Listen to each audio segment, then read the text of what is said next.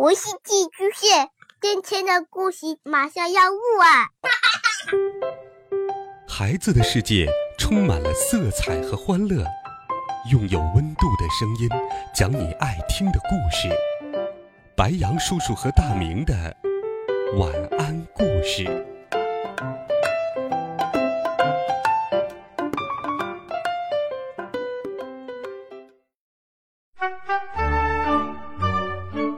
小朋友们、同学们，大家好，欢迎收听白羊叔叔讲故事。今天继续来听第十一集《当明星》。我刚刚踏进校门，一个头上夹着水晶发卡，身上穿着加菲猫卡通服装，香水味儿隔着十里都能闻到。时尚的让人眼花缭乱的女孩从我身边飘了过去，她完全没有理我，似乎当我是隐形的。我再定睛一看，竟然是我们班的翠花。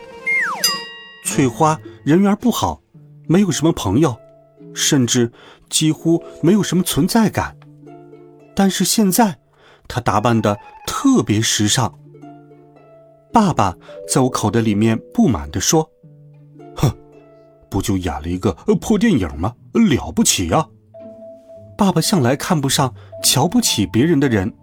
翠花之所以从一个毫无存在感的人变成现在全校的焦点，是因为半年前她出演了一部电影，一个也不能多。她饰演了一个重要角色，一个从农村到城市里上学的小女孩。这是一部很好看的电影。她告诉大家。只要拥有一颗金子般的心，就能得到大家的认同。是一部既真实又充满美好理想的儿童故事影片。我们全校所有人都看过这部片子，这是学校组织大家去看的。不但我们，全国所有的小学生都看了。翠花顿时就红了起来，成了家喻户晓的童星，从此在我们班里拽的不行。报纸上评论说，翠花的演技相当好，尤其是影片的前半段。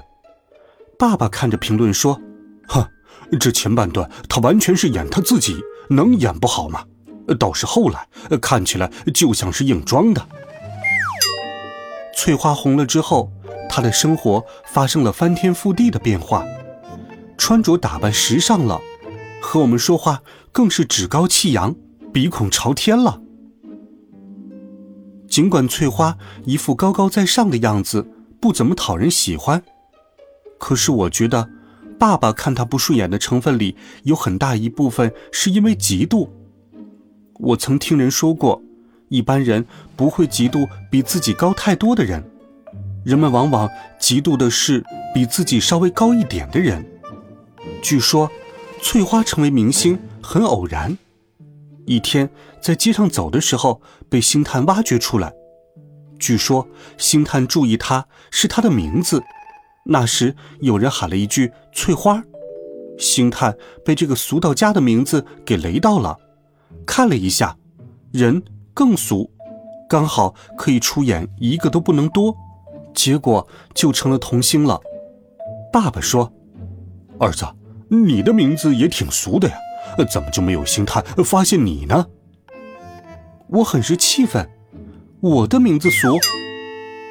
不过，不管翠花是怎么红的，大家又是如何不喜欢她，反正她现在已经是一个大名鼎鼎的人了。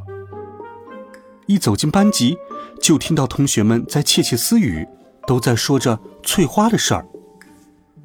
我看到大家都这样瞩目她。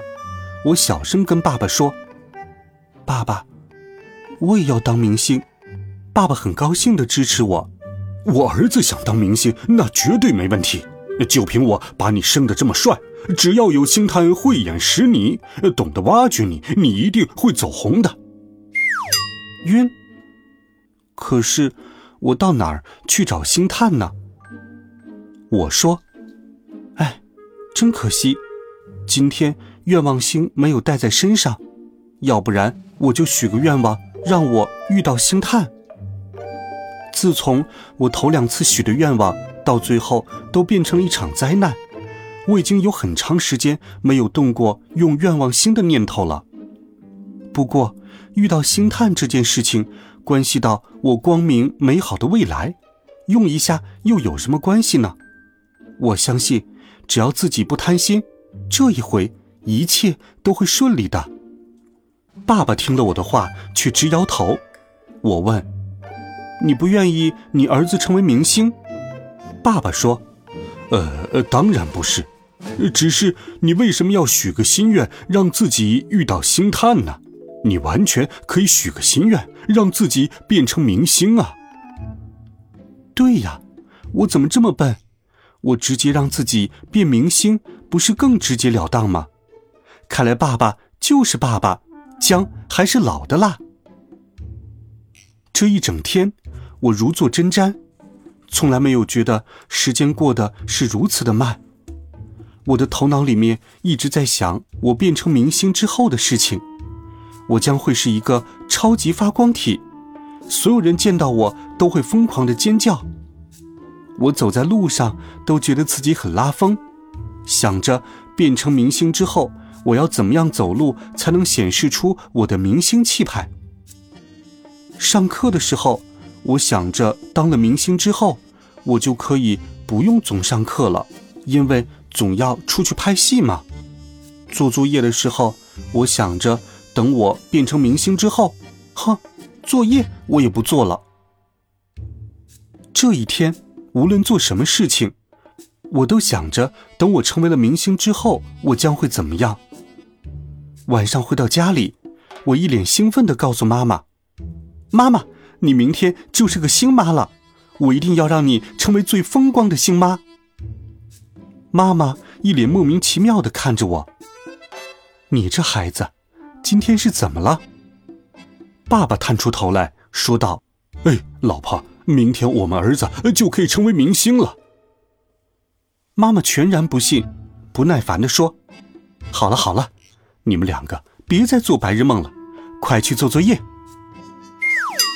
晚上，我躺在床上，翻来覆去睡不着觉。